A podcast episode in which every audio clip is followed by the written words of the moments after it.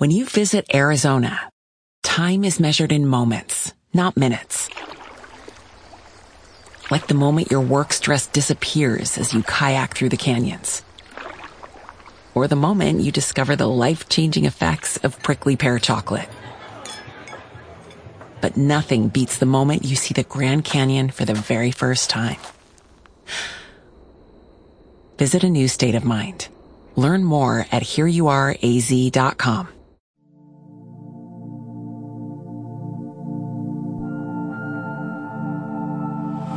escuchado alguna vez aquello de que la realidad supera siempre a la ficción?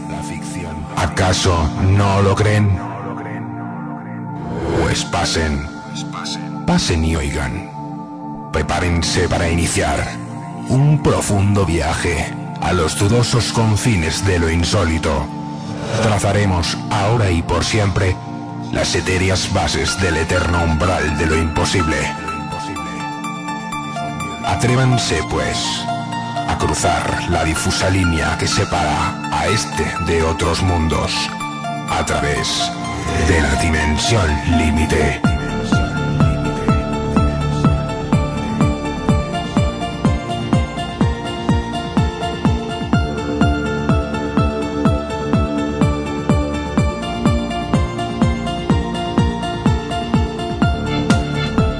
Hola, ¿qué tal? Bienvenidos a esta nueva edición de Expediente DL.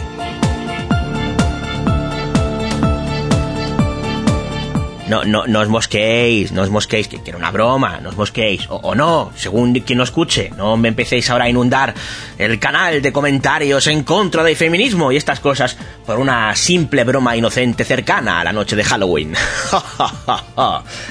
¿Qué tal? ¿Cómo estáis?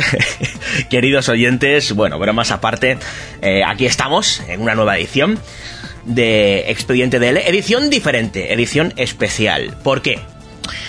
Bueno, pues eh, porque habitualmente os tengo acostumbrados a un contenido eh, principalmente eh, consistente en entrevistas, ¿no? Y bueno, es una tónica que obviamente seguirá pues coleando como algo habitual de este formato.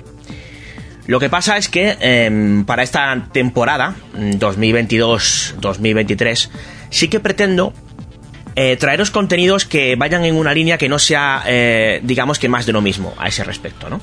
Ya os trajimos las anécdotas de Manuel Carballal, que se salían un poquito de la norma en el pasado mes de septiembre, y aquí estamos un poquito más tarde de lo que nos hubiera gustado, pero las circunstancias son las que son. Y además ya sabéis que Expediente DL, aunque originalmente tiene un formato eh, de periodicidad eh, mensual, puede ser eh, a un mes exacto o a lo mejor, como hemos tardado un poquito más de un mes en traer este expediente, a lo mejor el siguiente viene dentro de un par de semanas o quizá menos, quién sabe, ¿no? Pero a lo que iba, eh, queremos fomentar contenidos que vayan más allá de las simples entrevistas que, insisto, mantendremos en esta temporada, ¿no? De manera que hemos optado en esta ocasión por ofreceros un reportaje, una crónica sonora de una serie de hechos que vivimos en primera persona, tanto algunos compañeros como el que os habla.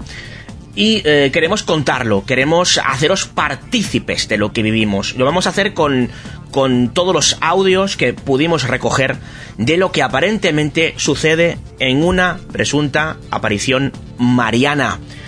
Ahí es nada. Castellar de Santiago es un pueblecito de Ciudad Real en el que aparentemente se está apareciendo la Virgen. Y aparte de esas visiones marianas tenemos eh, aparentes danzas solares, eh, extrañas luminarias, milagrosas curaciones y un buen número de fenómenos eh, presuntamente sobrenaturales que se vienen produciendo desde hace más de tres décadas en este lugar. ¿Dónde está lo interesante de la cuestión? Pues en que aparentemente se siguen produciendo esas apariciones. Estuvimos en un par de ocasiones, conseguimos entrevistar al vidente, a Ignacio Castellanos, alguien a quien no es fácil eh, convencer para que comparezca ante un medio de comunicación. Tuvimos una extensa entrevista que escucharéis aquí resumida en Expediente DL. Eh, hablamos con testigos de los fenómenos que rodean a las apariciones e incluso hemos recibido alguna información al respecto de testigos que han visto también las apariciones de la Virgen. Volvimos en una segunda ocasión y ante nuestros ojos, aparentemente, se apareció la Virgen.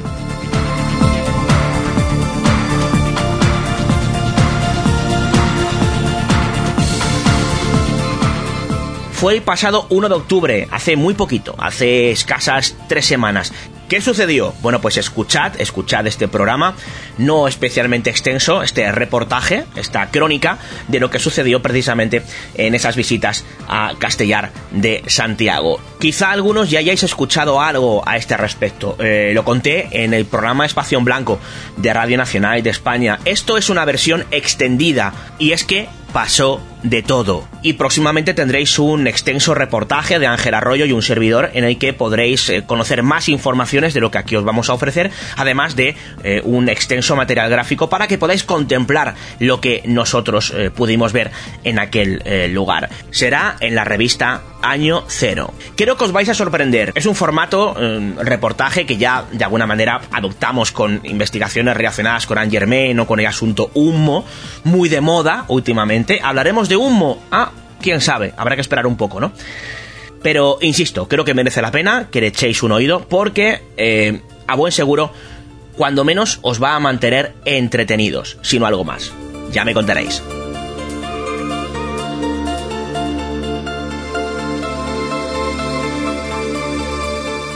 Por otro lado, dejadme comentaros un par de citas que tendrán que ver directa o indirectamente con este programa eh, y que van a tener lugar ambas en Barcelona. La primera va a ser el próximo sábado 5 de noviembre, ya mismo, dentro de unos días.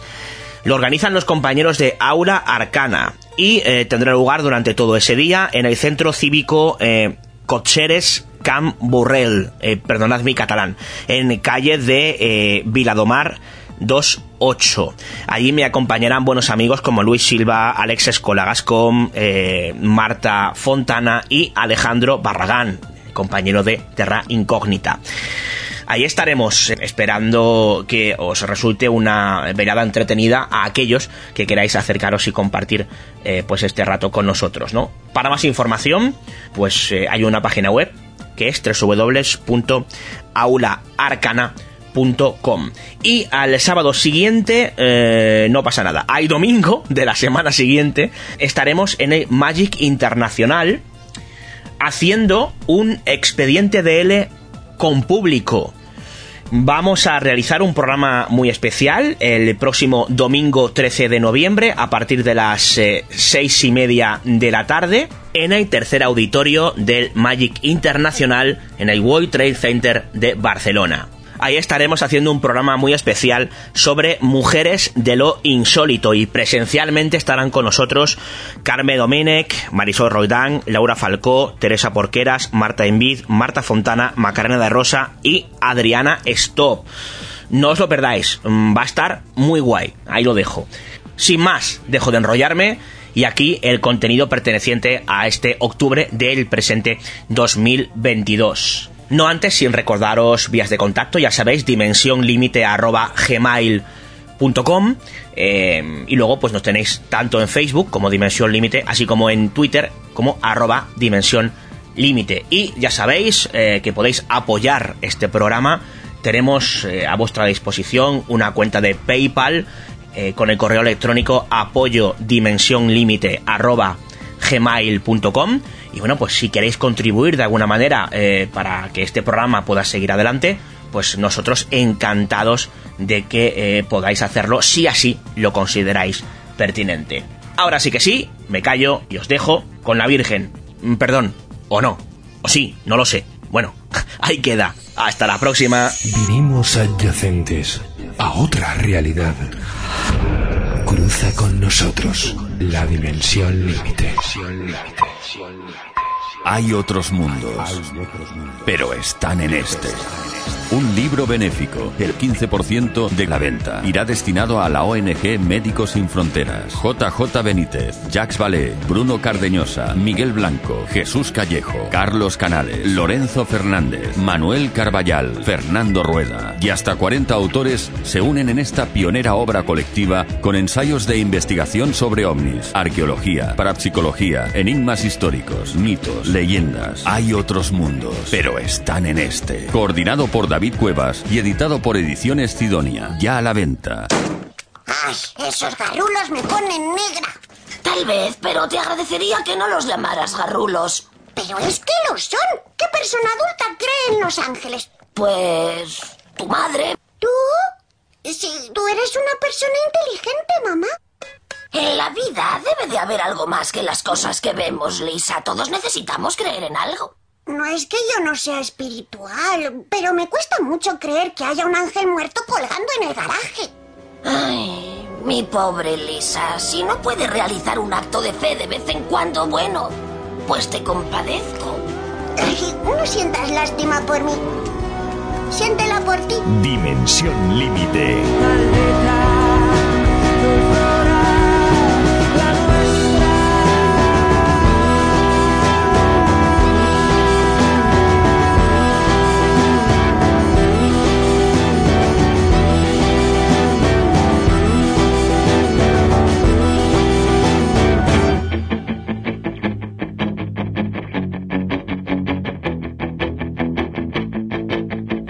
Dimensión límite. She moves like she don't care. Smooth as silk, cool as air. Ooh, it makes you wanna cry. She doesn't know your name, and your heart beats like a subway train.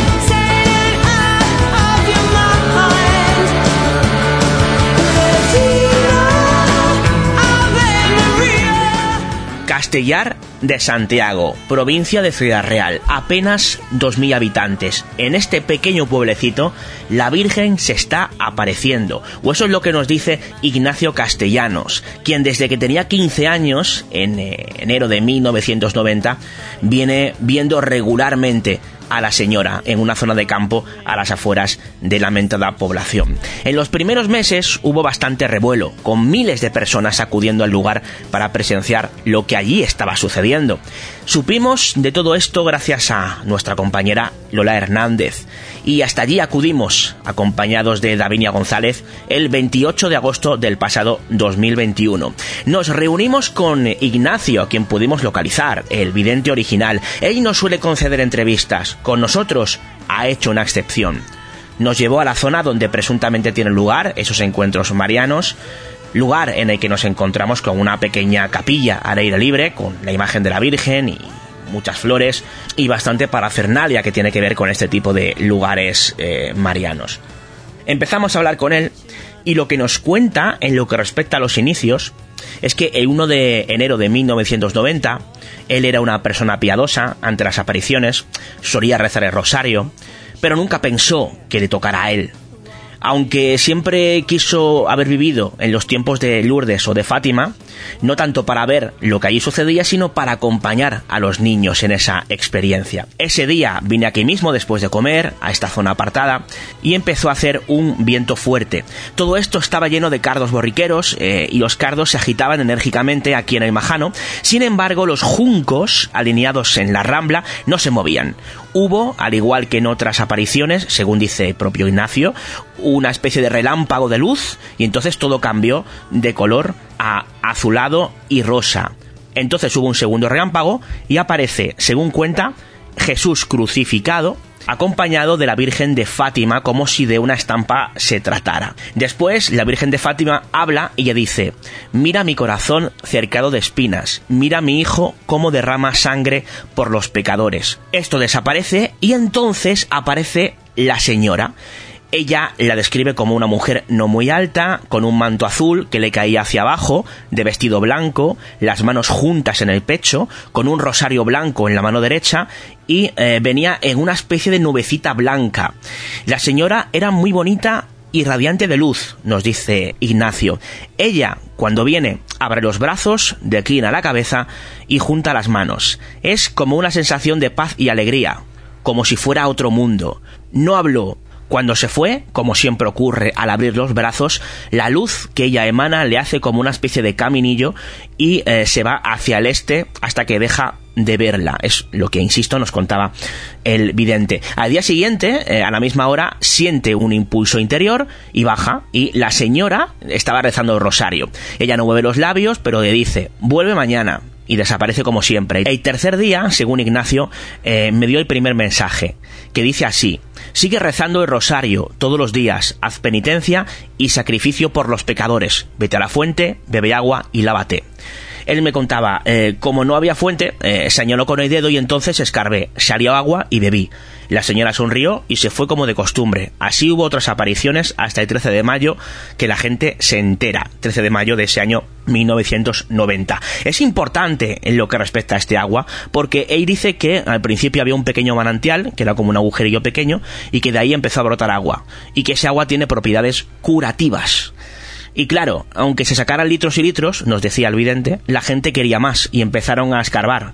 Hicieron un agujero más grande y eh, ahora ahora mismo se puede ver como una especie de poza de la que eh, pues eh, se puede recoger agua. Hay quien llena litros y litros en diferentes botellas debido a las presuntas propiedades curativas de ese agua. También nos cuenta, en lo que respecta a sus lecturas sobre ah, mm, temas marianos, que él había leído un poco sobre Lourdes, de una colección de libros infantiles que traían dibujitos, porque tal y como hoy nos decía, eso ilustra mucho y a él era más sencillo seguir la historia. Y bueno, tal y como nos eh, reconocía a Davinia y a mí, eh, pues él era muy piadoso, devoto de María y del Rosario, pero que nunca pensó que llegara a ser el protagonista de un fenómeno de estas eh, características, ¿no? Que su ilusión era ir de misionero a África y morir joven. Y no solamente se le aparece la Virgen, también cuenta como en una ocasión se le aparece el demonio entre unas llamas, el 11 de febrero de ese mismo año. Al verle, que se pues manifestó junto a la Virgen, según Ignacio Castellanos, él pues eh, le echó eh, agua de la fuente y el diablo desapareció. Bueno, eh, hasta aquí lo que eh, os voy a contar de lo que nos dijo Ignacio Castellanos. Alguna que otra píldora iré, digamos, aportando, pero a partir de ahora vamos a escucharle a él directamente. Eh, algunos preguntarán, ¿por qué esto que has contado no nos lo cuenta el propio Ignacio. ¿Por qué no has puesto los cortes de audio? Bueno, pues porque le grabamos en, como decía, la zona de las apariciones y hubo una ventolera que eh, la verdad es que hace bastante complicado seguir la narración del propio Ignacio. Obviamente esto está transcrito, saldrá publicado muy próximamente en la revista Año Cero, pero eh, pues queríamos eh, ofreceros un adelanto extendido de lo que ya conté en, en el programa Espacio en Blanco de Radio Nacional de España. En lo que respecta a las consecuencias de esos primeros avistamientos de la Virgen, Ignacio se sinceraba con nosotros de la siguiente manera. Después fue duro, pero también al mismo tiempo te enseña lo que tantas veces ha dicho ella, no hay amor sin dolor. Yo pensaba que era obra del diablo porque mi familia se rompió. Mi madre se enteró una semana antes del 13 de mayo, igual que la gente del pueblo. Lo maravilloso era que se enteró toda la gente de fuera, incluso de Madrid. Sin embargo, la gente del pueblo no sabía que había nada en el pueblo. Llamaban por teléfono y decían que no sabían ni a quién ni dónde era el sitio. Entonces, la semana del 13 de mayo se enteró mi familia. Aquí hay mercadillo, había entonces mercadillo los martes y los viernes. Y mi madre se enteró el martes en el mercadillo. Entonces cuando mi madre dijo, yo no sé nada, pero mi hijo no es. Y luego después por la noche me dijo, bueno, ¿qué es lo que andan diciendo de ti? ¿Que ves a la Virgen? Y le dije, yo no digo que sea la Virgen, sino una hermosa señora. Y entonces me dijo, como sea mentira, sabes que te echo de la casa. Y dije, pues me voy con la tía, de pastorcillo. Y entonces ya empezó a decirme, pues que lo que estaba marcado por toda la vida y en eso sí llevaba razón que mi padre no tendría trabajo, cosa que no sé, fue así, y que no me tenían a todos en la cárcel, sino me apedreaban ese 13 de mayo aquí. Mi padre, que nunca le había visto llorar, llorado, y me dijo que negara todo. Entonces me eché a llorar y dije, sabes que nunca he mentido y no puedo mentir ahora. Yo he visto a la señora. Entonces dijo mi madre, es que ha leído muchas cosas. Y dije, una vez se puede confundir, pero no más de seis veces. Entonces yo me fui a mi habitación y ya estuve llorando. Mi familia se rompió por completo, ya no me esperaban para comer ni para cenar. Debido a esto, la gente del pueblo tampoco me hablaban, iba a misa y nadie se sentaba conmigo. tan solo una mujer que ya murió. Me quiere ir también al seminario y se cerraron las puertas del seminario. ¿Por esto? Sí, y la, del, la de los conventos también. Después tuve, antes de esas apariciones quería ser religioso, pero mis padres no me dejaban. Mi hermana decía que no tenía hermano.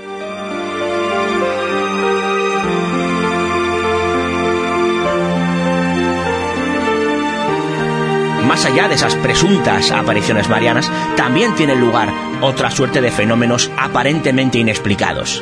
Escuchamos a Ignacio. A ver, la gente cuando viene no ven a la señora, pero sí los sucesos, eh, la danza del sol, el olor a rosas, la nubecilla donde va ella, eh, cuando ella ha besado objetos y me ha dicho que se ha dicho una persona y me ha dicho una cosa por una persona, pues mm, El tema de la danza del sol, eh, usted ha contemplado junto a otras personas aparentemente la la danza del sol aquí en Castellar de Santiago. Sí, sí. Además, que aquel día cuando mi madre me acompañó por primera vez, el 31 de mayo del, del 90, ella vio también lo del sol y también ayudó a creer. ¿Qué años tenía usted? Yo tenía 15, para que estaba subdesarrollado, parecía un tapón de alberca. Hubo cierta polémica, no solamente aquí, sino en otros lugares en los que aparentemente aparecía la danza del sol. Las personas al mirar al sol, algunos eh, pudieron acabar perjudicados visualmente por, por el... A ver, aquí también ocurrió el 22 de junio de 1990, pero porque, a ver, la señora dijo que volvería, no como el 31 de mayo del 90, que aquel día fue algo extraordinario, y otras veces había danza del sol, pero como aquel día no. Y aquel día dijo la señora que solamente los que no lo habían visto antes. Entonces, yo lo dije, pero todo el mundo pues miró. Si hubo 11 personas, que se, de hecho, se levantó polémica porque la gente que no creía, eso fue lo que empezaron a decir, pero no, no les pasó, les pasó un poco la quema de retina y ya está. Por eso después pusieron panfletos el médico del pueblo, que ya falleció, diciendo que no se mirase al sol, porque tampoco era creyente, que no se mirase al sol. Cuando le preguntamos acerca de los mensajes de la Virgen, bueno, pues él nos narra precisamente uno de ellos y eh, la Virgen aparentemente se manifestaba de la siguiente guisa. Pronto, hijo mío, todo empezará a caer aquel día que va bien. Los precios serán altos, los salarios bajos, habrá precariedad y hambre. El pan de muchas casas no se pondrá. Antes de finales de Navidad, hijo mío, habrá grandes revueltas y esto ocasionará una guerra. Se pondrán unos contra otros, el norte contra el sur, y estallará una guerra. Después vendrá una epidemia, propiamente naturaleza. Solamente atacará a los hombres. Después estallará una tercera guerra mundial. Rusia se pondrá contra Estados Unidos. Rusia será apoyada por China y Japón y Estados Unidos por Francia. Francia cerrará con España. Solamente España y Portugal serán unidas y hermanas. Este lugar será como Fátima para Portugal. Pero antes que estalle la Tercera Guerra Mundial, el cielo se verá en rojo entre un amanecer, una tarde y un amanecer. Ni mi hijo ni yo queremos que esto ocurra, pero solamente es para que el hombre vuelva la mirada hacia, hacia Dios. Ya no puedo soportar más el brazo de mi hijo castigador. ¿Está hablando la Virgen del COVID? Según Ignacio, este mensaje tuvo lugar entre 2014 y 2015 y así es, según asevera el vidente. Al preguntar más detalles al respecto porque algo habría leído sobre el tema, esto es lo que sucede. Le preguntaba antes que había leído en algún sitio que la Virgen, creo que llegó a decir algo así como que quien creyera en ella no se contagiaría de, de- del No, COVID. No, eso no. No es cierto. Eso no es cierto. Ella lo que dijo, que la gente que creyese en este lugar y hubiese venido a este lugar, aunque cogieran el virus, no morirían del virus. Pasarían el virus, pero tampoco con los, los síntomas que tienen. Vale. Y que el pueblo, aunque no hubiese sa- sabido responder a, su presencia, estaba más protegido que otros sitios. El caso es que durante estas confesiones hubo un momento en el que eh, él se queda parado, no sabemos qué le sucede, se queda como como en babia, como en éxtasis, eh, así durante varios segundos, ante el estupor de Davinia y el mío, eh, y luego pues mm, parece como que se recupera. Leí en, en, un, en un reportaje que la Virgen creo que se manifestó a través de usted y dijo algo así como que quien creyera en ella no se contagiaría de COVID. ¿Estás bien? ¿Te encuentras bien? Sí. ¿Sí?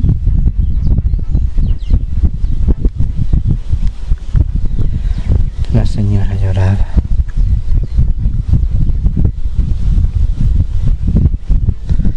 La pena por sus hijos. La ahogaba. Sobre todo por los niños. Esto sucedió durante la entrevista y así lo, lo cuento, ¿no?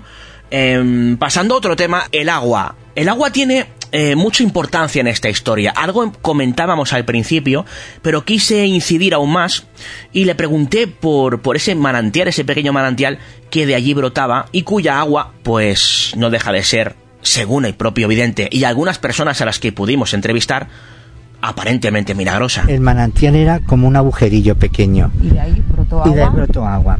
Y claro, eh, aunque se sacaban litros y litros de agua, la gente quería más.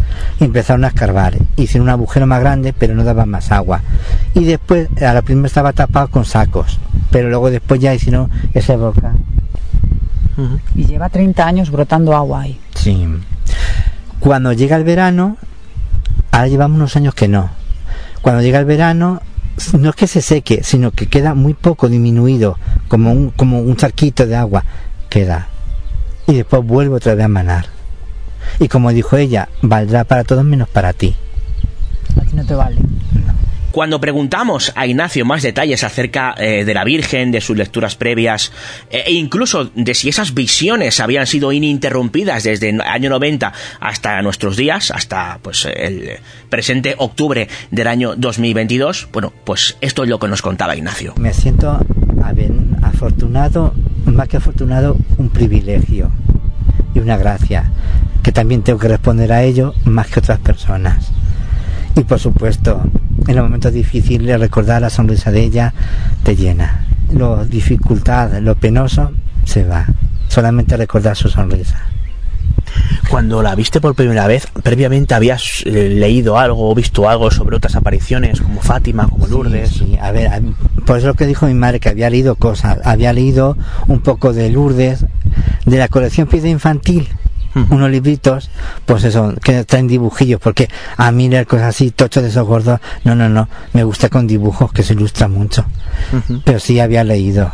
Por supuesto que sí, yo nunca lo digo. Y era piadoso, diciendo que era devoto de María y, y del Rosario, pero nunca pensé que me iban a suceder a mí. Además, ni tampoco. Mi deseo era siempre de irme a las misiones a África y morir joven y morir allí en África. Y esto ha sucedido a lo largo de 30 años. No ha habido parones muy... Sí. Eh, en el 92, en el 11 de febrero, cuando lo del Golfo Pérsico, que dijo que ella en 15 días se terminaría, que se lo contó a una profesora y se quedó muy impactada, y porque después ocurrió así, en 15 días terminó del Golfo Pérsico. Desde el 92 hasta el 2005 yo no la vi, no la vi. En lo más crucial de mi vida personal, de lo de los conventos, de todas estas cosas, no la vi. Pero seguía subiendo a, a rezar el rosario. ¿no? Sí, sí, todos los días. En lo que respecta a algunos mensajes que recibía de la Virgen, vamos a escuchar eh, alguno de ellos y luego vamos a matizar el por qué esto es importante. Es como me dijo ella, cada día hacer lo ordinario extraordinario y lo extraordinario ordinario. Esa es la santidad, hijo mío, que os pido. Y no llores, porque le dije que yo no quería ser santo, quería morir como uno más. Entonces dijo que ella pedía la santidad de todos, donde estuviésemos. Y consistía en eso nada más. No solamente en rezar y rezar como dijo ella, sino también en escuchar y está pasar tiempo ellos. Bueno, ahí escuchamos esta consigna. Y quedaos con esto porque eh, hacia el final del programa, en las conclusiones, vais a entender la importancia precisamente de este tipo de, de mensajes. Hay otros mensajes, por ejemplo, leo literalmente, ve, hijo mío, y toca las espigas, toca las que están bajas, están llenas de fruto, tocas las que están en alto, están manas. Por eso, el que se enaltece será humillado, y el que se humilla será enaltecido. Y recuerda, yo te escogí, pero Dios no rompe la naturaleza de la persona, sino que la gracia la adopta a ello. es como el agua en el vaso. El agua se adapta al vaso y no el vaso al agua. Estas son algunas de las cosas que le decía la Virgen aparentemente a Ignacio e insisto, luego tomarán relevancia hacia el final del programa. Más cosas que le preguntamos, eh, por ejemplo, si se habían puesto en contacto con algún tipo de entidad eclesiástica, por ejemplo, para pedir la libertad de culto al lugar, ¿no? Y él lo que dice es que la señora eh, le manda al sacerdote, porque como dijo ella, obedece a la iglesia aunque te cueste y aunque a veces sea duro. Ella es la hija de mi hijo, aunque a veces no cumplan lo que mi hijo dejó. Y según nos contaba, siempre me manda al párroco del pueblo, al que haya en ese momento, y como los políticos te escuchan, pero no hacen nada. Cuando le preguntábamos si se realizaban procesiones organizadas o algo parecido, él decía que no y que tampoco se vendían cosas. De hecho, eh, dice que la- eh, en ocasiones hacen medallas, eh, rosarios, eh, estampitas, pero que a él se las regalan y él las regala, con lo cual no hay ningún tipo de, de lucro, ¿no? De hecho, le preguntamos si aceptaba algún tipo de donativo económico y él reiteraba su negativa diciendo que nunca había aceptado ni aceptará nada. Que cuando mandan en, pues rosarios y cosas así, pues después los ha regalado. De hecho, su madre le decía literalmente, ni un caramelo cojas, ni un caramelo que te den. Y a veces, según contaba él, yo he cogido cosas, pero después las he regalado. Nosotros, como dijo mi madre, pobres somos y pobres moriremos. Los del pueblo empezaron a decir que eh, vendíamos el agua a 3.000 pesetas de la época, cosa totalmente falsa. Quien quiere agua la recoge y se la lleva. Y en lo que respecta a una posible capilla, dice que a él le encantaría eh, tenerla para poder rezar a la Virgen, pero que hasta que el obispo no la apruebe, nada de nada. En resumidas cuentas, eso es lo que nos contaba Ignacio en una entrevista de prácticamente una hora, eh, que, aquí aparece resumida, pero también ampliada en base a lo que conté, eh, como decía, hace algunas semanas en Espacio en Blanco. Vamos a escuchar ahora lo que decía Carlos Agustín, que es eh, una persona que se encontraba allí cuando junto a Davinia González pues eh, habíamos entrevistado a Ignacio Castellanos, ¿no? Aquel 28 de agosto de 2021. Y Carlos nos contaba cosas creo que muy interesantes en lo que respecta a los aparentes fenómenos sobrenaturales que tienen lugar en Castellar de Santiago. A mí me hablaron de este sitio y yo vine y entonces cuando vengo aquí me vuelvo a mi casa con mucha paz. Y, y entonces eh, es como si este sitio me hubiese ayudado a, a desarrollar mi fe.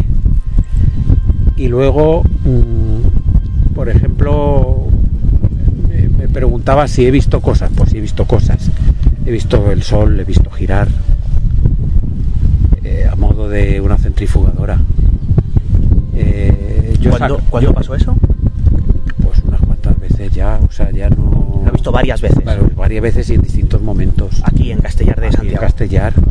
Y luego, por ejemplo, rezando, pues, pues sientes mucha paz. Incluso hay veces que he visto como, como bolas, como re- circunferencias que salen de la tierra uh, y suben para arriba.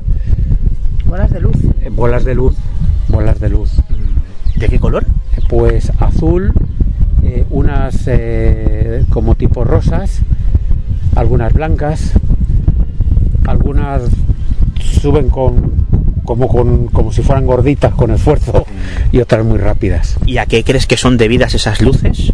Yo creo que es, yo le he dado la lectura de que podían ser almas que se liberan con, con, con nuestras oraciones, creo.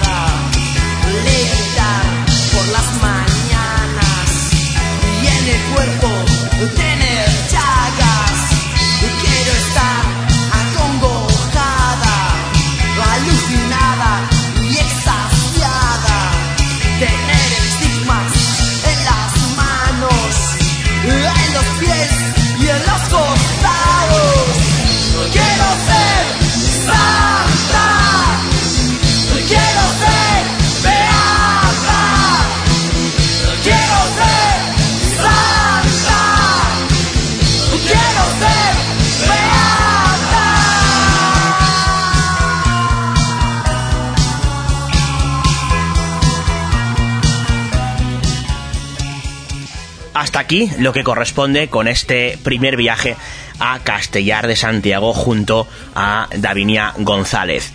Pero volvimos, eh, dejamos pasar varios meses y el pasado 1 de octubre del presente 2022, primer sábado de mes, que es cuando parece ser que la Virgen tiende a aparecerse de manera más regular, no sucede todos los meses, pero sí que es cuando van a peregrinar, digamos que algunos fieles, esperando que quizá ese sea el primer sábado de mes en el que la Virgen pueda aparecerse, decidimos probar suerte y plantarnos eh, allí, lamentada Davinia, junto a un servidor, y en esta ocasión nos acompañaba el investigador Ángel Arroyo. El caso es que eh, lo primero que nos sorprende es que al llegar, eh, era las 5 de la tarde, la hora a la que, eh, pues digamos que mm, podría parecerse la Virgen, nos pusimos en contacto con Ignacio varios minutos antes para comentarle que estábamos de camino, que íbamos a llegar con algunos minutos de retraso. Él nos dijo que no había ningún inconveniente, que él también se iba a retrasar algunos minutos. Y ante la pregunta de nuestra compañera Davinia de si iba a aparecerse la Virgen, él nos confirmó que sí, que así era. Con lo cual nuestras expectativas se dispararon. Llegamos allí y lo que nos encontramos no es a 5, 10 o 20 personas, sino a cerca de 200 allí congregadas, eh, a eso como digo de las 5 de la tarde. El caso es que eh, quedamos esperando algunos minutos, nos posicionamos donde al parecer evidente suele colocarse en este tipo de, de, eventos. Minutos después llega Ignacio, efectivamente con más retraso del que llegamos nosotros. Se sitúa junto a la capilla que, había allí eh, construida por algunos eh, fieles en lo que es este descampado, donde le entrevistamos justamente algo más de un año antes. Y junto a todos empiezan a rezar el rosario. Primer misterio glorioso, la resurrección de nuestro Señor. Padre nuestro que estás en el cielo, santificado sea nuestro reino. Hágase tu voluntad en la tierra como en el cielo. cada día, perdona nuestras ofensas, como también nosotros perdonamos a los que nos ofenden. No nos dejes caer en la tentación y líbranos del mal. Amén. Dios te salve María, llena eres de gracia, el Señor es contigo. Bendita tú entre todas las mujeres y bendito es el fruto de tu vientre Jesús. Santa María, Madre de Dios, ruega por nosotros pecadores, ahora y en la hora de nuestra muerte. Amén. Están así varios minutos, eh, al acabar eh, se acerca a la poza de donde brotaba el agua, vuelve y se arrodilla allí mismo en el lugar donde nos encontrábamos en un principio, entrando en una especie de éxtasis místico durante unos eh, aproximadamente 28 minutos de absoluto silencio en general. Todos callaban, no se oía ni el vuelo de una mosca. Al parecer, la Virgen estaba presente. Al acabar aquel eterno silencio, Ignacio se incorpora y empieza uno a uno a bendecir a todas y cada una de las personas allí congregadas. Lo hacía Cruz en Ristre. Lo escuchamos. Pasando uno por uno. Pero, a ver, colocar de tal manera que vais pasando uno por uno Sí, y salimos. y salimos. Ya, lo ven. ¿Por qué no tú? Claro, ante esta tesitura nos quedamos observando la situación. Hay un momento en el que eh, habla con una persona, con una mujer, que es de las primeras, digamos, a las que bendice, eh, tras eh, pedirles que se pongan en una fila que nunca llegó a congregarse como tal. Y, yo vi como ella reaccionaba muy emocionada y salía disparada.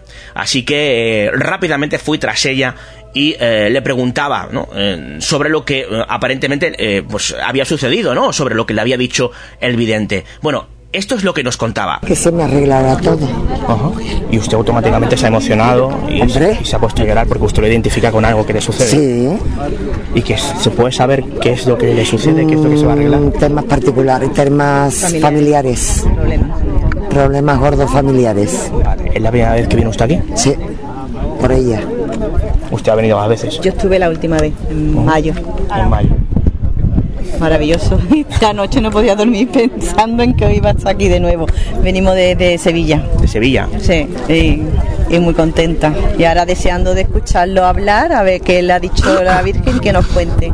Vale, esto tiene lugar justo cuando acaba de bendecir a todas las personas. ¿no? Bueno, la acercan. otra vez no iba bendiciendo a todo el mundo, fue diferente. Eh, la última vez se fue al pozo, al manantial, se lavó la cara, fue, la, fue a la delfa que estaba aquí a la derecha, que es que no la veo, no sé si se ha secado por completo, que teníamos que coger toda una ramita y, y llevarlo a casa y que nos bendecía. Tras hablar con ella eh, y viendo que la cosa iba para largo, pues empezamos a eh, preguntar a las personas allí congregadas. Eh, entonces me acercó un señor que se llama eh, Luis López y eh, él me habla acerca de una suerte de fogonazos relacionados con eh, la presunta danza del sol que él mismo había contemplado precisamente ahí, en Castellar de Santiago. Sí, he visto cosas en el cielo que, que tal, y bueno, pues ya te digo, y sientes una paz y una tranquilidad aquí que, en pocos sitios lo ves. ¿Y qué es lo que ha visto usted en el cielo?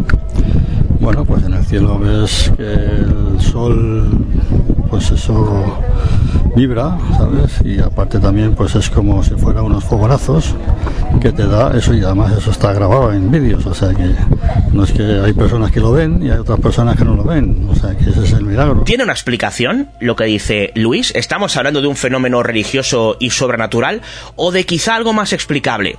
Un poco de paciencia. Hacia el final del programa creo que os vais a sorprender con algunas de las conclusiones. Seguimos hablando con los allí congregados. En esta ocasión hablo con Ángel Fernández, un señor muy amable eh, que nos habla precisamente de un fenómeno curioso relacionado con, con una paloma, con el viento y eh, un efecto curioso a la hora de observar la danza del sol que él también ha presenciado en varias ocasiones. Yo al principio, cuando vine la primera vez, me decían que, que el rosario que empezaba a las 6 de la tarde, que venía una paloma blanca, que se formaba luego un viento, y a las 6 menos 20 por ahí, yo vine con mi familia, vino mi madre, vino mis tíos, y a las 6 menos cuarto llegó una palomita blanca aquí a este lugar, que estuvo por aquí bastante tiempo. A las seis cuando empezó el rosario empezó un viento, un viento, un viento bastante grande. Y luego ya pues la gente empezó a gritar los colores del sol, que el rojo, verde, tal. Yo lo que sí divisé es que estuvo a partir de las seis y media, cuando terminó el rosario, estuvo más de dos horas el sol verde, verde, verde, verde, como la cáscara de una sandía. Nosotros nos fuimos luego a las ocho y media por ahí, yo con mi familia, y, seguía, el sol seguía verde, verde, verde, verde, oscuro como una sandía. ¿Esto cuándo fue? Pues esto fue en 1990. ¿Recuerda la fecha exacta? Creo que fue en marzo o abril, cuando empezamos a venir. Vale. Y me comentaba que otra de las cosas que usted considera sobrenaturales que han sucedido tiene que ver con las botellas de agua. Sí, las botellas de agua, se- al principio todo el mundo en estas botellitas de cristal las llenaban de agua y se veía la forma, la silueta de la Virgen con eh, forma de gorgoritas. Se veía la forma del manto, la forma de la cabeza y todo con gorgoritas de agua, pero a casi todo el mundo que llenaba un- una botellita de cristal se veía la imagen así reflejada de esa forma. Ángel Fernández nos sigue contando acerca de una especie de resplandores, así como de las presuntas curaciones. Luego muchas veces pues hemos mirado el sol cuando mientras el rosario y luego hemos vuelto aquí al frente, este que por donde desaparece la Virgen, y hemos visto resplandores de varios colores, amarillo, violeta, o sea, vari- varios colores como ondeando por aquí por la por la zona esta, por la pradera esta. Eso sí lo hemos visto muchas veces. Luego una vez me dijeron también que, que al principio empezaron a venir a rezar el rosario a las 8 de la mañana y que venía la paloma blanca también. Pues me vine una vez también a las 8 de la mañana y la palomita blanca estaba aquí en este lugar. Estuvo viniendo durante un año por ahí y luego ya desapareció. ¿Usted sabe de alguien que a quien le haya eh, sucedido, acontecido algún tipo de milagro o curación milagrosa? Mm, Se han oído aquí, pero claro, yo ahora mismo no sabría describir a quién, pero sí se ha oído muchas veces que con el agua, con el agua se ha curado gente. Y hace poco me comentó Ignacio que sí se había curado a alguien que le habían estado dando agua durante un mes y se había curado de, de enfermedades de estas incurables, que ya te dicen los médicos y en hospitales que ya no tienes curación ninguna. Pero sí, he oído más casos de, de gente que se ha ido curando. ¿Es habitual ver a tanta gente aquí? un día como No. este? Aquí hemos estado viniendo alrededor durante unas tre- bueno, eh, 40, 30, 40 personas por regla general durante todos estos años. Hace un año por ahí nos anunció Ignacio que vendría mucha más gente. A partir de ahora vendrá mucha más gente. En ese momento eh, se acerca mi compañera Davinia y me señala hacia una mujer a la que el vidente le ha dicho algo y que ha reaccionado de una forma muy emotiva, muy emocionada. Y eh, justo antes de irse eh, pude, digamos, eh, aplacarla para que nos atendiera durante algunos segundos. Eh, es complicado porque ella estaba todavía en una especie de pequeño shock, pero algo eh, pudimos preguntarle al respecto. No quiso dar su nombre, eh, tal y como pasa con algunas de las personas con las que hablamos. Y eh, bueno, pues esto es lo que nos contaba. El vidente me ha dicho, me ha hablado sobre un hijo mío. Sobre un hijo suyo. Sí. ¿Y usted ha sentido identificado con lo que ella ha dicho? No. ¿No? Mm, La depresión sí, pero lo otro no. Lo otro no. A mí, te voy a decir la verdad. Yo, porque aquí estamos en la Virgen y, y, y yo le, le he leído otra vez. Yo, este, es, este, este, es- este es el niño, un niño de, maravilloso, un niño que. Mm, guapo. hay- Me está enseñando la foto ahora mismo. Sí, lo quiero. y entonces, pues a mí me ha dicho que es mi cruz y mi clavo. Y eso no lo he entendido muy bien. Y yo no sé el choque que es eso. Y me ha dicho que quería una depresión, una depresión, y que hay que ayudarle, y eso nada más. Y- pero estoy muy, muy, porque es un niño muy introvertido, es un niño que, es un niño que es muy majo, y él no tiene depresión. Mi clavo y mi cruz. La verdad es que mm, hasta ahora los mensajes que parece que daba el vidente por alguna de las personas con las que hablábamos tenían un impacto positivo. No es así el de la protagonista que acabamos de escuchar. Seguíamos entrevistando a gente, gente por aquí, gente por allá. Incluso em, me encuentro con un sacerdote que había venido del norte de España muy creyente en lo que ahí estaba sucediendo. Claro, esto pues nos llamó mucho la atención, ¿no? Lo que pasa es que no, por mucho que le preguntaba, el hombre no, no soltaba mucha prenda y venía con un grupo de personas que le protegían bastante. De hecho, me pidieron que, que no trascendiera su identidad, cosa que obviamente vamos a respetar. Eh, y, y que es algo que, bueno, llamó mi atención, ¿no? Pero bueno, seguimos hablando con unos, con otros. Hablamos con una señora llamada María que nos explica algo relacionado con una suerte de ejercicio de clarividencia por parte del vidente. Presencié alguna cosa, por ejemplo, vino una señora con un problema de un niño y el vidente ya traía un cuadro para el niño que le tenía que dar pasados X años. Y eso lo viví yo, lo vi yo. Fue fuerte porque es como sabía el vidente que había un problema, que había un niño y que tenía que entregarle de parte de la Virgen el cuadro, ya lo traía. O sea que ya de antes él ya sabía, la- a veces la Virgen le da el mensaje para personas que sabe que van a venir. Bueno, no deja de ser curioso lo que explica. ¿Tiene o no esto algún tipo de explicación racional? Bueno, pues esa pregunta la dejamos abierta al oyente. Eh, en ese momento sucede algo, algo pasa. Eh, mis compañeros Ángel y Davinia, muy excitados, eh, me llaman, eh, me hacen señas para que acuda rápidamente porque algo está sucediendo justo en la zona en la que están bendiciendo Ignacio a el resto de los fieles. Cuando me acerco me encuentro con que una mujer está eh, desvanecida en el suelo y empiezan a explicarme que mm, se ha desvanecido eh, a lo que de repente se desvanece una segunda mujer, e incluso una tercera, y hasta una cuarta, caen a plomo en el suelo. Contrariados no sabíamos cómo reaccionar. Escuchamos un pequeño fragmento de esos momentos. No, no, ¿Pero qué le pasa? Porque nadie... No lo sé. Pero no me ha dicho él que no la toquemos. Está, está descansando, no le pasa nada. Me da miedo de estar aquí. Pasa algo, No, no le pasa nada. Otra. Me gusta a mí que la ponga de lado. No, no, no, no, no le toquéis. No le toquéis, no pasa nada. Esto es, esto es habitual, ha pasado otras veces. Sí, sí, eso pasa, ha pasado otras veces esto. Esto se pasado otras veces. No pasa nada. Cuando eh, una de las eh, dos mujeres empieza a incorporarse, em, yo eh, digamos que considero que, que es importante que nos cuente lo que ha sucedido, aunque lógicamente aún se encuentra un tanto aturdida. De modo que ante las miradas un tanto em, inquisitivas de algunos de los allí presentes, siempre presentándome como periodista, con mi nombre y haciendo alusión al medio, en este caso Espacio en Blanco de Radio Nacional, le pude preguntar a María, que es como se llamaba esta señora, qué es lo que había sucedido, por qué se había desvanecido. Y bueno, esto es lo que nos cuenta. Pues son, nada, no te preocupes, es que a veces que me, Me ataca el maligno. A veces le ataca a usted el maligno. Me ataca el maligno y me tira al suelo. me- ay. Y otra vez es un descanso en el espíritu. El corazón me empezaba... Es que no sé cómo explicarme. La sangre de nuestro Señor Jesucristo tiene poder y con ella voy a vencer. La sangre de nuestro Jesucristo te su- me, libra, me sana, me salva y de mí potestades enemigas, porque la sangre del Cordero Divino es mi defensa, mi corazón. Yo os adoro, la presunta, vuestra preciosísima sangre. Amén. Vamos a ver. El corazón me paría, me hacía... Ya se me ha pasado. No sé cómo explicarme, es que no sé cómo explicarte. No se preocupe, como usted vea. No se preocupe. Em, ataque del maligno, descanso en el espíritu, nos reza una suerte de letanía antidemoníaca entre unas cosas y otras. Bueno, evidentemente, pues la, opinión que quede, ¿no? Entre nuestros eh, oyentes. El caso es que una de las mujeres que se ha desvanecido, que estaba muy cerquita de María, se incorpora y también intento preguntar qué ha sucedido.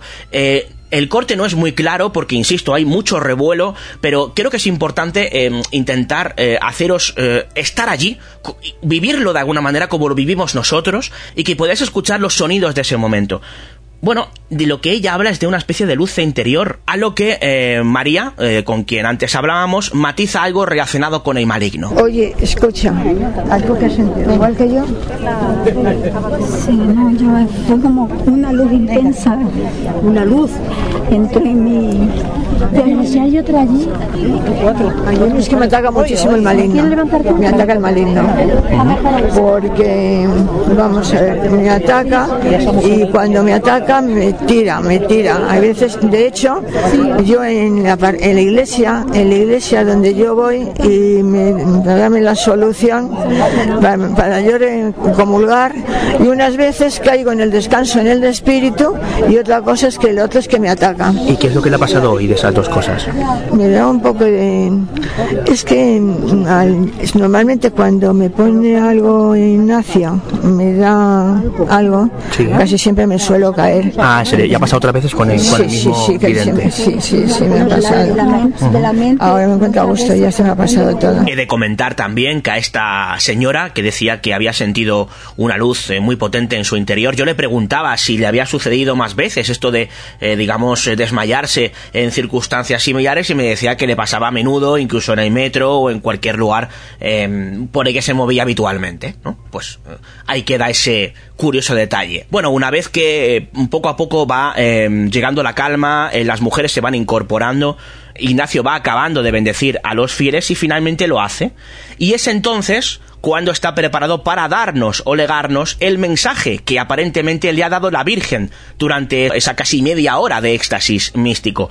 Era difícil porque había muchas personas interesadísimas en saber lo que la Virgen les tenía que decir, pero pudimos abrirnos huecos entre todos ellos, colocarnos cerca del vidente y eh, la grabadora, en este caso de dimensión límite, pudo recoger lo que sucedía. El mensaje es muy largo, eh, dura aproximadamente unos 12 minutos. Obviamente vamos a resumirlo. Vamos a escuchar un corte que no llega a dos minutos con quizá eh, lo más llamativo de ese mensaje, insisto, legado aparentemente por la Virgen, que decía lo siguiente. Ella ha dicho, nada más parecerse, ha abierto los brazos, como siempre, ha inclinado la cabeza.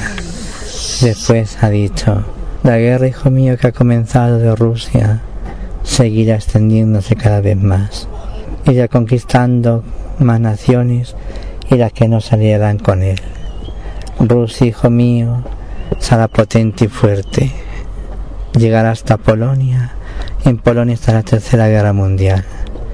Pero esto ya os lo avisé hace tiempo, como tantas otras cosas os vengo avisando, para que tengáis fuerza. Lo peor, hijo mío, será para la juventud y los niños. Entonces me salió. Y dicho, los niños también, he dicho, los niños, hijo mío, también sufrirán de ello. Pero no os preocupéis tanto y rezar por la nación de España, porque dentro de poco, hijo mío, comenzaréis también a vosotros en una guerra. Pues eh, para el año que viene, hijo mío, habrá una gran crisis. Muchos alimentos faltarán y habrá restricciones de alimentación, por lo cual se pasará necesidades. Los gobiernos, hijo mío, se dividirán unos entre otros hasta formar solamente dos. Estos harán, hijo mío, que uno de ellos se pongan en contra de la iglesia e inculquen odio a la religión. Acércate, hijo mío, más. Deja que bese tu crucifijo y tu rosario. Bueno, pues ahí, ahí lo teníais. Eh, juzguen ustedes sobre lo que dice la Virgen. Cuando acaba el mensaje, eh, no pude mm, contenerme y aprovechando eh, la posición privilegiada en la que me encontraba, empecé a improvisar una entrevista al vidente en lo que respecta a lo que había visto o lo que había escuchado ante la sorpresa de los eh, de algunos de los allí presentes. ¿no? En cuanto a las peticiones que me has hecho de las personas, dile a todos, y esto vale para todos, que el camino hay que seguirlo cada día. Ya te dije hace tiempo que yo no soy una maruja de mercadillo y que ya no contestaré más peticiones. Aunque esto duele, hijo mío, porque cada uno tiene su petición y para ellos es importante. Ha abierto los brazos y se dio como de costumbre, pero mostrando su corazón. Ya está. ¿Cómo era la Virgen, Ignacio? ¿Cómo la ha visto? Como siempre, no va al corte inglés a comprar.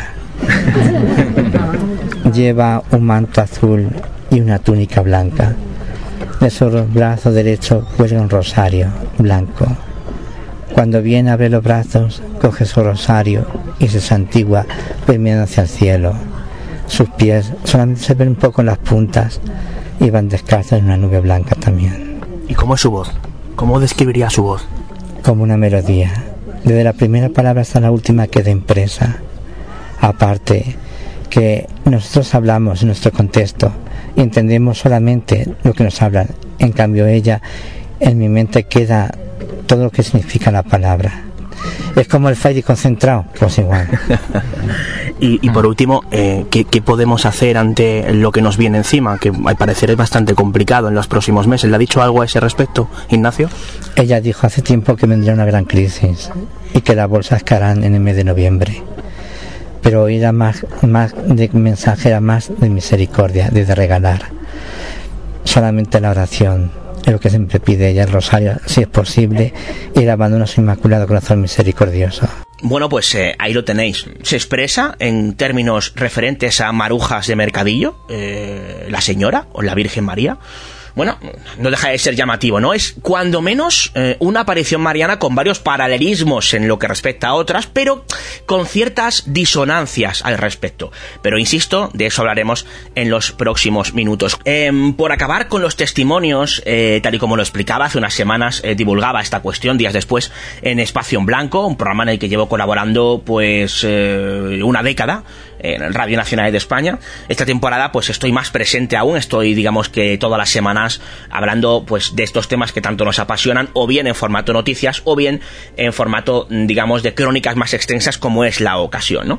Y eh, bueno pues eh, a raíz de esa intervención mía en Espacio en Blanco se puso en contacto conmigo una señora que me decía lo siguiente, leo literalmente, mi nombre es María Lourdes de Dios, mi hermana estudiaba con Ignacio y un día cuando llegó a casa nos contó que a su compañero de clase se le había aparecido la señora. Yo tenía 7 años entonces, ahora tengo 39.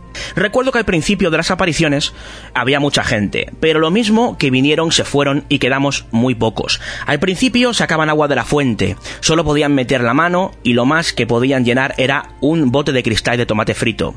En ese agua se podía ver la silueta de ella. La danza del sol, con sus colores dando vueltas, el olor a rosas y a veces un olor a un perfume muy fino, pero no eh, de que alguien se hubiera perfumado de alguna manera, sino algo eh, que no se puede describir, es algo que, que, que, ella misma ha visto, ¿no?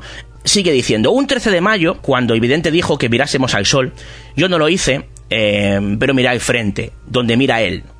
Y de pronto vi una gran luz, que no sé cómo describirla, y una silueta de mujer vestida de blanco con un manto azul, y debajo del manto se le veía algo oscuro que imagino sería su pelo, pero jamás vi su cara. Tampoco la vi, como podía ver una persona enfrente de mí sino como algo proyectado y sin mucha definición. Me sentía libre. Solamente tres personas pudimos verlo. A fecha de hoy, sigo preguntándome quién soy yo para haber tenido la suerte de ver a aquella mujer y aquella luz. Con respecto a lo del dinero, jamás se ha pedido nada y lo que hay es porque lo han donado las personas que allí van o ellas mismas lo han construido. Cuando me refiero a donado es a la capilla que hay donde está el cuadro de la Virgen o lo de las velas. Hay muchas curaciones con el agua. Yo estoy operada de las manos y con la derecha la verdad es que me hicieron una carnicería. ¿Cómo decirte? La mano la tenía mirando hacia abajo y pegado a la muñeca. Gracias al agua las tengo como si nada. Solo me queda una raspa de pescado de lo grande y exagerada que es la cicatriz. Bueno, este testimonio nos llegaba, insisto, a raíz de mi intervención en, Espacio en Blanco. Eh, lo incluyo porque no deja de ser curioso. Estamos hablando de, de, la presunta visión de la Virgen por ahí en que no es evidente, algo que obviamente es bastante extraño y que consideraba que, bueno, que, que debía quedar ahí, ¿no? Llegados a este punto, ha llegado el momento de tratar de sacar conclusiones.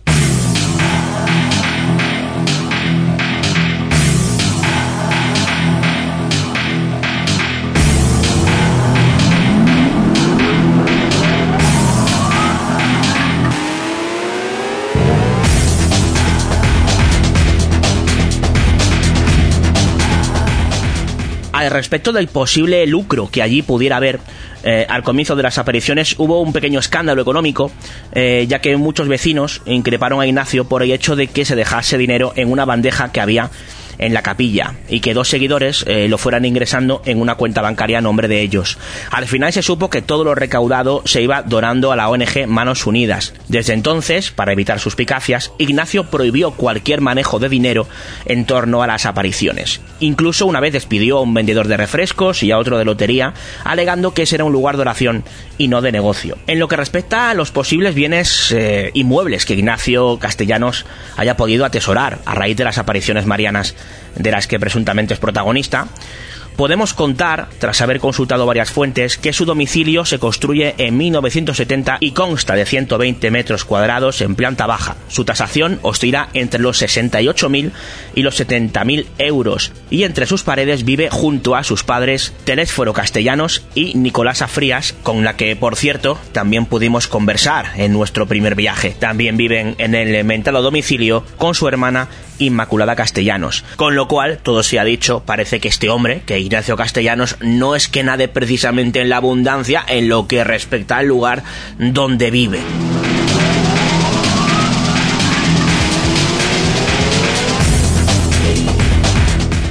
El pueblo, muy cercano a la provincia de Jaén, está principalmente dedicado al aceite con denominación de origen, pero su riqueza principal es la caza. Dispone de un hotel de 7 estrellas, Sí, sí, habéis oído bien. A mí esto también me sorprendió. Siete estrellas, con pista de aterrizaje para aviones.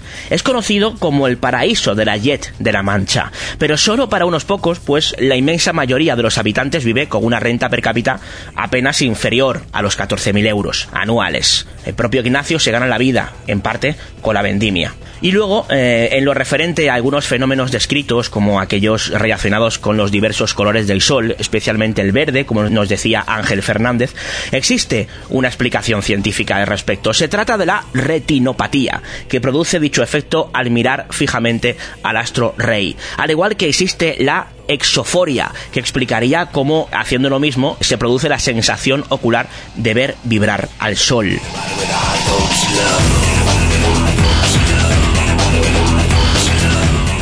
¿Explica esto todo lo que hemos escuchado? Bueno, eso obviamente lo dejo a vuestro criterio.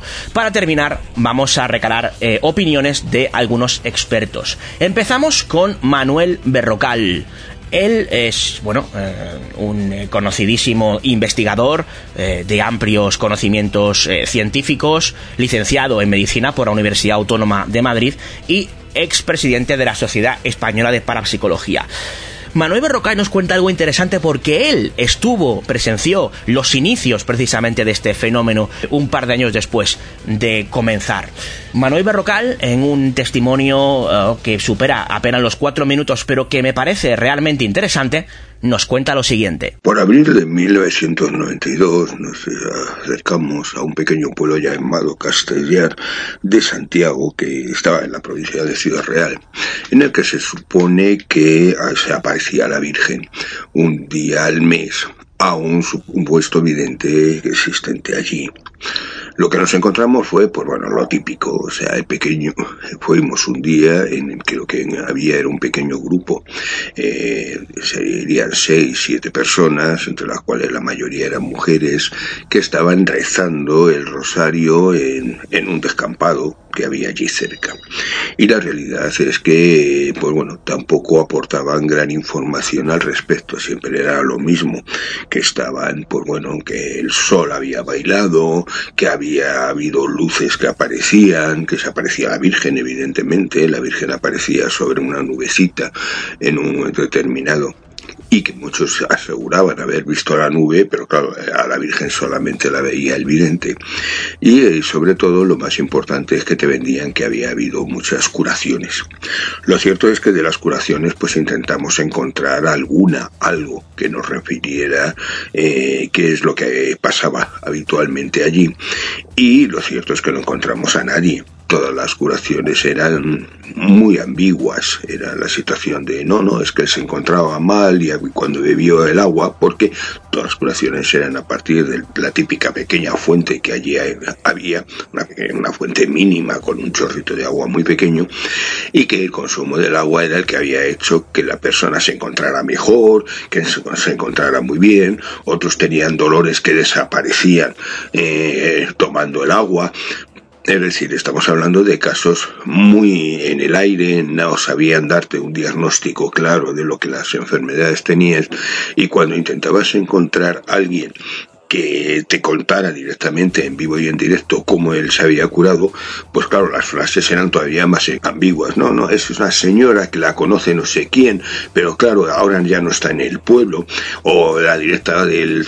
No, es, es que este era un señor que vino de fuera y luego nos contó. Es decir, que buscar de alguna manera un origen de, de una de estas historias se hacía completamente imposible.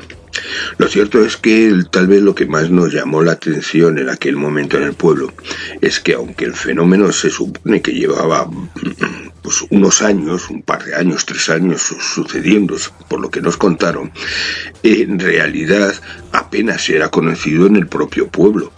De tal manera que lo curioso es que cuando tú preguntabas a alguien sobre ello, generalmente no sabían qué contestarte. Muchos no conocían el caso y los que conocían el caso se repartían, como quien dicen, en una parte en aquellos que sí, que era la Virgen la que se aparecía y demás, que eran sinceramente los menos el número menos importante de las personas que en las que conseguimos hablar y sin embargo, pues por otro lado tenías el hecho de eh, los comentarios típicos de no, esto es una niñada, este niño está contando una milonga, porque bueno, eh, estamos hablando de un señor que en aquella época pues me parece que tenía eso 17, 18 años, o sea que era muy joven. Y la razón era el hecho de que él había montado esta historia porque bueno, era un chaval vamos a decir, un poquito raro, que decían allí en el pueblo, y que apenas se relacionaba con nadie, con lo cual había montado esta historia por su cuenta para llamar la atención.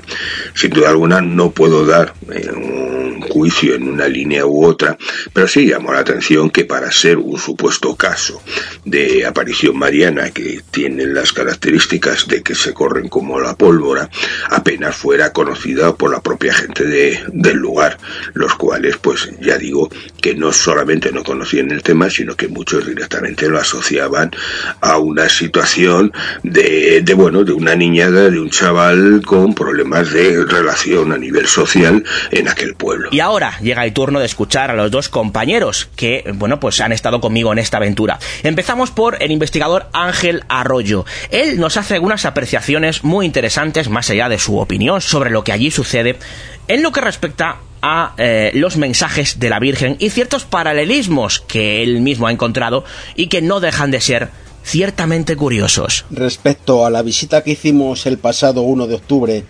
de, del 2022 a Castellar de Santiago, quisiera hacer las siguientes consideraciones. La primera, que después de 32 años de apariciones, aún se siga produciendo con el mismo vidente. Esto no es habitual. El núcleo de los fieles suele ser siempre el mismo, unas 15 o 20 personas que se reúnen habitualmente los primeros sábados de cada mes. Es como si fuera una pequeña familia y, y que siempre fueran los mismos, los mismos integrantes. Que se trata de un fenómeno auténtico. Sin embargo, yo creo que más que auténtico diría que es una aparición sincera y real. Es decir, que Ignacio cree firmemente que tiene visiones con la Virgen y que le manda regularmente mensajes. Es decir, que Ignacio no miente. La tercera, que no hemos visto ningún tipo de lucro. Y después de 32 años, Ignacio sigue viviendo en una modesta casa del pueblo, sin ostentaciones ni riquezas. La cuarta, que los supuestos mensajes de la Virgen son similares y muy parecidos a las de otras apariciones. Sobre todo se parecen muchísimo a las de Fátima y el Escorial. Hay que rezar el rosario, hay que ser más humildes, hay que rezar para la Virgen, habrá futuras penurias, habrá guerras, hambre, epidemias, todo tipo de desgracias. Y estos mensajes se comunican con un lenguaje muy sencillo y muy castellano, con términos incluso vulgares, pronunciadas por la propia Virgen. Por ejemplo, cuando ella dice que no es una maruja de mercadillo. Esto llama muchísimo la atención. Y a lo largo de los años, en estos mensajes, para destacar la humildad, la Virgen utiliza proverbios como la del agua y el vaso, que no son de católicos, sino que son de origen oriental, de la filosofía del Tao. O cuando utiliza la parábola de las espigas de trigo altas y bajas para describir la humildad, pues eso está sacado de las reflexiones que hacía el padre Pío de Petrelchina. O también cuando hablaba de lo ordinario y lo extraordinario. Eso es originario de la religiosa francesa eh, Santa Teresa de Lisieux, cuando decía que hacer de manera extraordinaria las cosas más ordinarias y corrientes. O cuando hablaba sobre la Virgen que estaba soportando el brazo pesado de la ira de su hijo. Ese mensaje es muy similar a lo que decía la vidente Amparo Cuevas en el Escorial en 1986, pero esta a su vez lo copiaba de los mensajes que había en Ezquioga en 1931. En definitiva, que cuando Ignacio hablaba de los mensajes que le decía la Virgen, su contenido estaba influenciado por lo que sabía de otras apariciones o de las vivencias de algún otro santo del que había leído. Y para acabar, pues lo hacemos con Davinia González. Ella nos da su opinión sincera en lo que puede estar o no sucediendo en Castellar de Santiago. Bueno, pues yo que no soy nada escéptica en lo que a apariciones marianas se refiere, creo que en este caso todo es producto de la imaginación de Ignacio. Estoy segura que detrás no hay una mala intención y por supuesto no está el objetivo de lucrarse. Mi opinión es que este señor eh, busca atención. Él es el protagonista los primeros sábados de cada mes. Congrega 50, 100, 150 personas a su alrededor que quieren verle, que quieren tocarle, que quieren abrazarle, que quieren eh, que les hable, que le escuchan con, con muchísima atención. Y él, pues, pues repito, es el protagonista absoluto. La gente que va allí va totalmente sugestionada. A mí una mujer em, me enseñaba una foto que le había hecho al sol y me decía, mira, es que se ve perfectamente el Santísimo. Pues no, señora, es, es el reflejo. Pero, pero todo el que estaba allí sí creía, sí creía en, en Ignacio y en lo que cuenta Ignacio. Es cierto que cuando las, las mujeres empezaron como a desmayarse, tres, cuatro, cinco mujeres que se cayeron redondas al suelo, yo me asusté, porque realmente digo, es que no creo que hagan esto a propósito por hacer aquí el paripé y el numerito, porque están cayendo contra un suelo pedregoso y corren el riesgo de mm, abrirse la cabeza. Pero bueno, supongo que es cuestión de, de los nervios y de la misma sugestión. Y cuando yo dije, pues, esto no, esto no me lo creo, fue precisamente en el mensaje. Yo no sé si duró 15, 20, 25 minutos, a mí se me hizo eterno. Él estuvo arrodillado todo este tiempo, o se ponía de pie. Se supone que escuchaba a la Virgen y hablaba telepáticamente con ella, porque es que movía los labios, es majito. y- eh, Luego cuando, cuando reprodujo ese mensaje, pues eh, sí decía lo que él le contestaba a ella y nosotros no lo oímos, con lo cual pues me imagino que ahí había telepatía, no lo sé. Todo el mundo estaba mirando al horizonte, haciendo fotos al, al aire y a mí me extrañó muchísimo pues la duración del mensaje, porque yo creo en Fátima, en Lourdes, en Medjugorje y hasta donde yo sé los mensajes no duran casi media hora. Y luego él lo reproduce de una manera muy, pues, yo no creo que la Virgen diga, maruja de mercadillo o algo así, una expresión que utiliza algo así. Y, no sé, aunque bueno, también es cierto que, él em, profetiza que la bolsa va a caer en noviembre. Entonces, bueno, pues mm, estamos ya, ¿no? Em, habrá que verlo. Por otro lado, tengo que decir que cuando ahí se reúne tantísima gente simplemente para rezar, yo, que creo en el poder de la oración, pues, sinceramente, a mí me parece maravilloso que esté todo el mundo allí rezando, creyendo y ya está, no hacen, no hacen mal a nadie. Pero bueno, esto es solo mi opinión. ¿De verdad se está apareciendo la Virgen en este pueblecito de Ciudad Real? No podemos saberlo, al menos de momento. Lo que tenemos claro es que la fe mueve montañas, o al menos autobuses de diversas partes de España. Algo que pudimos vivir en primera persona y contemplar y conversar con los fieles allí congregados, los cuales, pese a los insistentes pitidos de uno de esos buses que tenía prisa por retornar a su población de origen, permanecían atentos a cada palabra de Ignacio, el vehículo a través del cual la señora les hablaba a todos y cada uno de ellos. ¿O no? Quiero caminar contigo, María. Pues tú eres mi madre, eres mi guía. Tú eres para mí el más grande ejemplo de santidad,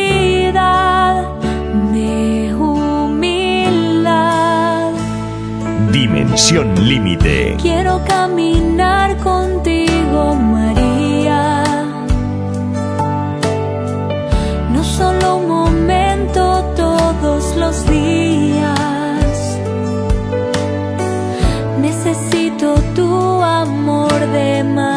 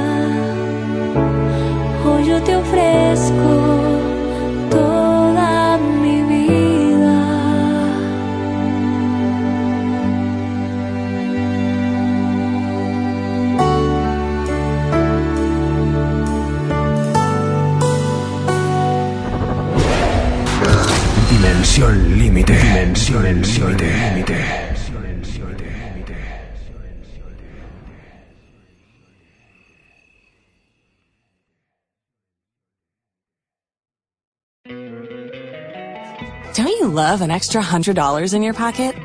Have a TurboTax expert file your taxes for you by March 31st to get $100 back instantly. Because no matter what moves you made last year, TurboTax makes them count. That means getting $100 back and 100% accurate taxes only from Intuit TurboTax. Must file by 331. Credit only applicable to federal filing fees with TurboTax full service. Offer can be modified or terminated at any time.